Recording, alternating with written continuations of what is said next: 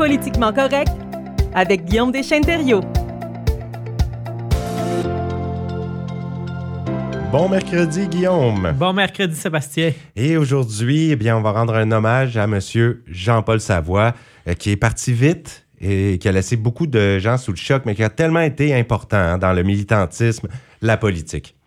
Oui, certainement. Donc aujourd'hui, politiquement correct, je ne voyais pas d'autres euh, sujets. Donc euh, j'ai pensé qu'on pourrait faire un retour sur le parcours militant et politique de M. Jean-Paul Savoie et parler de différents moments importants dans l'histoire de l'Acadie, dans l'histoire de la province auxquels il a participé ou il était aux premières loges. Ah, ben ce sera vraiment intéressant et je pense que les gens vont beaucoup apprécier. Euh, on va commencer par justement le militantisme acadien. On va remonter aux années 1960-1970. Oui, mais moi, lorsque j'étais à l'université, j'ai eu la chance, dans un de mes premiers cours au bac, de faire un entretien avec Jean-Paul sur ses débuts comme militant. Donc, vraiment, on avait hmm. parlé pendant une, bonne heure. je suis retourné voir mes notes de cet entretien-là pour préparer la chronique euh, d'aujourd'hui. Et Jean-Paul m'expliquait que lui, vraiment, ses premières expériences de militantisme, d'activiste, c'était durant son passage à l'Université de Moncton au courant des années 60. Puis, il faut se remettre un peu dans le contexte de l'époque. À ce moment-là, dans les années 60, l'Université l'Université de Moncton venait d'être fondée. C'est une université toute jeune, fondée en 1963. Puis la, décennie des années 1960, c'était aussi le programme Chance égale pour tous de Luigi Robichaud, qu'on visait une, une, égalité réelle pour les francophones et les anglophones. Et euh, Jean-Paul me parlait donc de sa participation à différents événements, un mouvement qui avait eu quand il était à l'université. Euh, il y avait eu le moment 68 où euh, il y avait eu un mouvement qui cherchait à avoir plus de fonds pour l'université de Moncton. C'est une pour les francophones. Et ce mouvement-là, le mouvement étudiant, voulait un statut particulier pour l'université de Moncton pour avoir plus d'investissement. Et euh, Jean-Paul, qui, a tout le temps été un, leader, parce qu'il me racontait à ce moment-là qu'il a déjà été président de l'école, il a été président de sa classe à l'université, donc toujours des postes de leadership. Mais sa première expérience d'activiste à plus grande échelle, c'est encore de ce mouvement-là, euh, le moment 68 à l'université. Et c'est les événements qui sont relatés dans le film L'Acadie, l'Acadie, où il y avait des étudiants en 1968 qui ont occupé le pavillon des sciences, le pavillon Rémi Rossignol à l'Université de Moncton, pour demander un statut particulier pour l'université.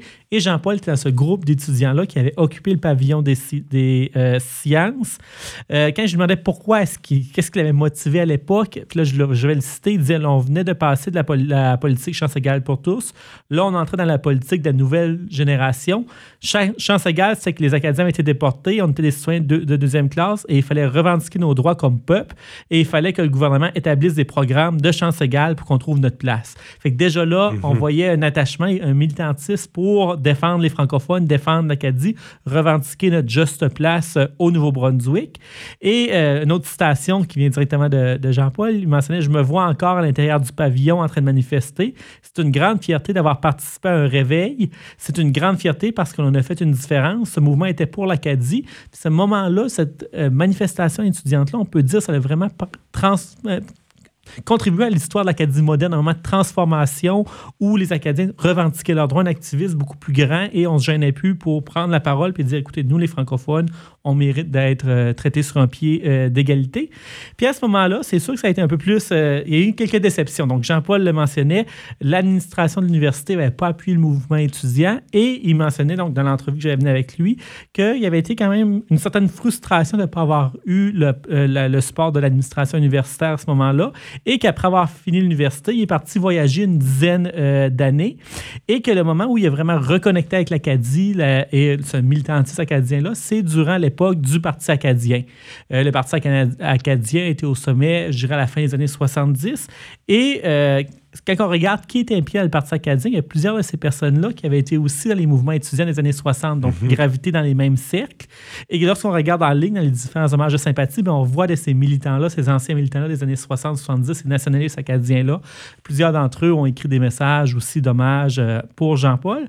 Et par la suite, au, début des années 80, donc après cette décennie de voyage-là, euh, Jean-Paul a occupé un poste d'agent de développement à la Société de l'Acadie du Nouveau-Brunswick, la SANB, de 1980 à 1987. Donc, euh, euh, ce militantisme-là acadien se continuait et il travaillait au sein de, de l'organisme acadien du euh, Nouveau-Brunswick.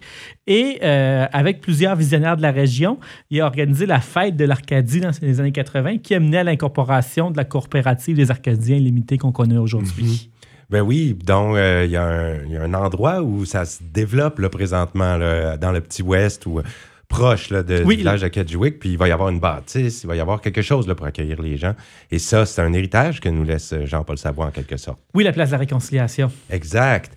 Et euh, je voudrais, c'est sûr qu'on parle de son parcours en politique municipale, mais on pourrait avant regarder ce qu'il a fait en politique provinciale, M. Savoie. Oui, bien Jean-Paul a été le député de Restigouche-Ouest de 1987 à 1999, donc trois mandats comme député. Et encore là, je vais nous ramener un petit peu un bond dans le temps.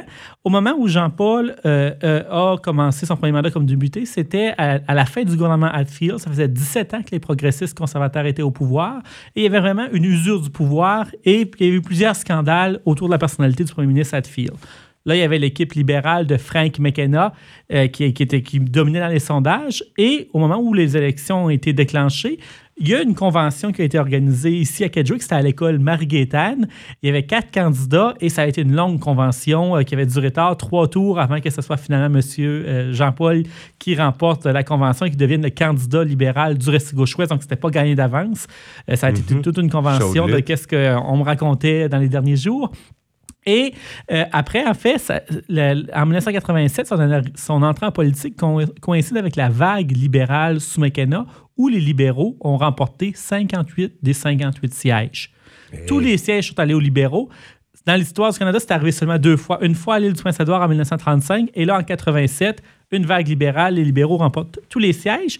Puis qu'est-ce qui est intéressant dans le cas de Jean-Paul, c'est le dernier qui a été déclaré vainqueur. Donc, euh, vers 11h30 le soir, 57 des 58 sièges, c'était déjà les vainqueurs, c'était les libéraux. Puis il restait un siège en toute la province qu'on se demandait les libéraux vont tout, avoir ou ils vont en manquer un? Et c'était vraiment aux petites heures du matin, vers 2h30, que finalement Jean-Paul a été déclaré gagnant. Puis après, un il y a eu un recomptage et il y avait seulement 17 voix de différence. c'est comme, euh, ça me fait passer comme un, joueur de hockey. Je fais le parallèle parce qu'on est en série, mais le joueur de hockey qui marque le but en prolongation dans le septième match, c'est un peu ça. Jean-Paul ça va qui a clôturé le 58e siège pour avoir l'ensemble. Oui, donc à ce moment-là, pour les, dernières heures, dans cette nuit-là, en 1987, les yeux étaient arrivés sur le Restigouche-Ouest et c'est finalement Jean-Paul qui l'avait emporté, le 58e député libéral dans l'équipe, euh, un 58 sur 58.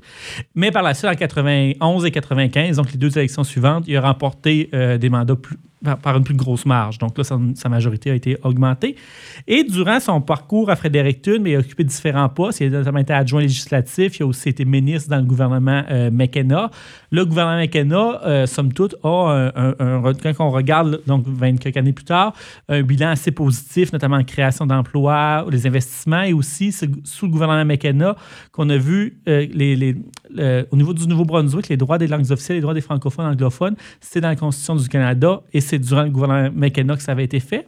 Puis au niveau de Jean-Paul comme député, il y a eu aussi quand même plusieurs gains. Notamment, c'était durant son mandat comme député que la rivière Restigouche a été désignée au réseau des rivières patrimoine canadien en 1998. Donc, ça, c'est un dossier qui avait travaillé dessus. Avec un groupe d'acériculteurs de la région, il avait aussi travaillé fort pour protéger plus d'un million d'entailles dans la région. Il y a eu des améliorations à la route 17. Et euh, en collaboration avec euh, M. Rodolphe Lavoie, qui était alors le maire de Kedjuk à l'époque, ben, il a réussi à obtenir des fonds pour la construction de la salle des citoyens. Donc, quand même, un, bilan aussi bien intéressant euh, pour la région. Puis là, je nomme juste quelques exemples pour mhm. résumer 12 ans en deux minutes, mais un mandat en politique, donc un, un parcours politique en politique provinciale qui aura duré 12 ans. Et puis, c'est à peu près 15 ans que ça a duré euh, Jean-Paul Savoie à la mairie de Kedgewick par la suite. Oui, donc après les élections de 1999, là, euh, la, politique provinciale, ça a été terminé. Et en 2001, il s'est présenté euh, comme maire de Kedgewick et il aura fait quatre mandats comme maire de 2001 mhm. à 2016. Donc, il aura été maire de Kedgewick pendant 15 ans. Et il y a eu aussi plusieurs... Excusez-moi c'est correct. Plusieurs moments intéressants dans l'histoire. Donc, pendant que Jean-Paul était euh, maire de Kedgewick, il y a notamment eu la, première fusion. Donc, on a parlé beaucoup de fusions municipales. Mais à Kedgewick, il y a une fusion qui remonte à 2012 où euh, le village de Kedgewick avait fusionné avec la paroisse de Grimmer, qui était le DSL qui entourait donc tous les rangs, la rivière, etc. Et il y avait eu une fusion pour former la communauté rurale de Kedgewick. Et même le concept même de communauté rurale, on le doit en grande partie euh, à Jean-Paul.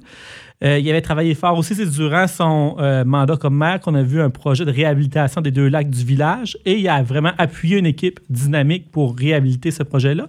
Puis qu'est-ce qu'il fait d'un leader? Ben, ça ne veut pas dire qu'un leader fait tout tout seul. C'est un leader, c'est une personne qui va être capable, lorsqu'il y a des citoyens qui arrivent avec des bonnes idées, différents projets, de voir comment est-ce qu'on peut les appuyer pour que ces projets-là se réalisent et aussi comment est-ce qu'on peut ouvrir des portes pour aller chercher du financement. Ça, c'était une de ses forces et il était capable de cogner aux bonnes portes à Fredericton pour ouvrir euh, des, pour euh, aider à appuyer des projets ici euh, à Kedgewick. il a toujours appuyé aussi fortement le projet du Cancanac avec un de ses conseillers qui était M. Ghislain Bugeaud et son équipe. Il y a eu le déménagement de la bibliothèque de Kedgewick à son emplacement actuel. Il y a eu les fêtes du centenaire durant son mandat comme maire aussi.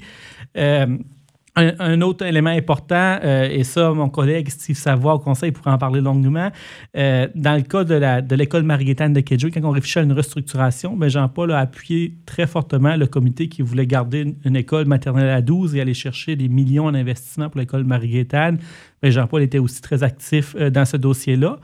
Et à, l'échelle régionale, durant son mandat comme maire, c'est aussi à ce moment-là qu'il y a eu la création des commissions de services régionaux. Notre commission des services régionaux du Restigouche dont on parlait, mais ça a été créé pendant que Jean-Paul était maire de Kedgewick et il a été le tout premier président de la commission des services régionaux euh, du Restigouche.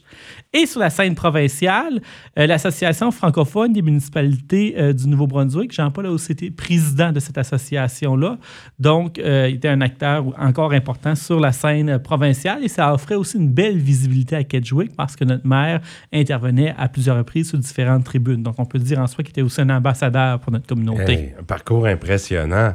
on, pourrait voir aussi, il y a eu du militantisme plus récent de M. Jean-Paul Savoie et on pourrait revenir également sur un peu la place de la réconciliation. Oui, certainement, parce que là, euh, euh, Jean-Paul a été maire de Kedgewick jusqu'en 2016, mais il est resté actif. Euh, par la suite, oui. Par la suite, oui. il y a des différents dossiers, notamment dans les dernières années, il a milité pour que la déportation des Acadiens soit reconnue comme un génocide. Mhm. donc, ça, c'est une, notion qui fait débat. Il y a certains historiens qui mentionnent qu'on ne peut pas reconnaître la déportation comme un génocide parce que ça n'existait pas, ce terme-là, à l'époque. Et Jean-Paul, lui, militait non que c'était vraiment qu'est-ce que le peuple acadien avait subi? C'était un génocide il voulait faire un devoir de mémoire par rapport à l'Acadie. Et donc, ça, c'est un dossier dans lequel il a été fortement impliqué. Euh, tout récemment, je regardais dans l'Acadie Nouvelle l'opinion du lecteur. Au mois d'avril, il publiait une lettre de nom, une lettre d'opinion dans le dossier du changement de nom de l'Université de Moncton. Mhm. Euh, il a publié une lettre dans laquelle il mentionnait que c'était important de faire rayonner l'Acadie et lui prenait position pour le changement de nom de l'Université de Moncton. Ça, c'est un mois passé, donc encore euh, actif dans les différents dossiers de l'ère qui touchaient l'Acadie. Et comme tu l'as mentionné, un projet qu'il a bien occupé dans les dernières années, c'est celui de l'Arcadie, place de la Réconciliation. Euh, c'est un site de la coopérative des Arcadiens et l'endroit, c'est un lieu de recueillement qui comprend différents euh, symboles. Euh, d'abord, il y a une reconnaissance pour, par rapport à l'épuration ethnique du peuple acadien. Ça, Jean-Paul le mentionnait, l'objectif à long terme, lui, aurait voulu une reconnaissance de déportation comme un génocide, mais en attendant, pour que ce soit moins polémique, il utilisait le terme épuration ethnique. Donc, j'écoutais une entrevue de lui à Radio-Canada il y a quelques mhm. années sur le sujet. Mais en plus du devoir de mémoire, vis-à-vis du peuple acadien. La place de la réconciliation, de qu'est-ce que, qui, ça a été présenté dans l'espace public, c'est aussi un lieu euh, de, devoir de mémoire par rapport au peuple Micmac. Et il y a différents symboles acadiens, autochtones euh, sur ce lieu-là. Et qu'est-ce qui est intéressant, Jean-Paul a toujours été un visionnaire, il a, il a, mis la main à la pâte pour le développement de la communauté, pour amener des nouveaux projets, pour amener notre communauté plus loin, mais aussi le devoir de mémoire était important pour lui et la devise de la place de réconciliation, c'est devoir de mémoire. Et ça, il l'a mentionné à hmm. plusieurs euh, reprises. Et il y avait une fierté par rapport à ses racines acadiennes donc, euh, et la reconnaissance pour le peuple Donc, oui, un visionnaire, tout en reconnaissant donc un devoir de mémoire par rapport à notre passé. Un parcours qui me touche vraiment. Et puis, euh, je pense que les gens qui nous écoutent, il y en a beaucoup qui connaissent. Hein. C'est quelqu'un de très, très connu dans la région et il a laissé un grand vide. Donc, euh, je suis vraiment heureux que tu nous aies euh, amené tous ces détails, euh, d'avoir vu un peu son parcours politique et militant aujourd'hui à l'émission. C'est certain qu'on ne peut pas tout couvrir et je ne suis pas au courant de tout. Il y a beaucoup, beaucoup d'éléments que je ne suis pas au courant, mais je me disais que ça pourrait être intéressant de faire un retour sur son parcours. c'est un gros morceau qu'on vient de perdre à Kedgewick. J'aimerais en profiter aussi pour offrir mes sympathies à sa famille, donc Lucille, son épouse, ses garçons, Patrick, Raphaël et à toute la famille. Bien, bien fait. Et merci beaucoup, Guillaume, encore une fois. Je vais te souhaiter une très belle semaine. Sur ce, et euh, bien hâte euh, déjà de te reparler pour une à autre la semaine, chronique. À la semaine prochaine, Sébastien. Absolument.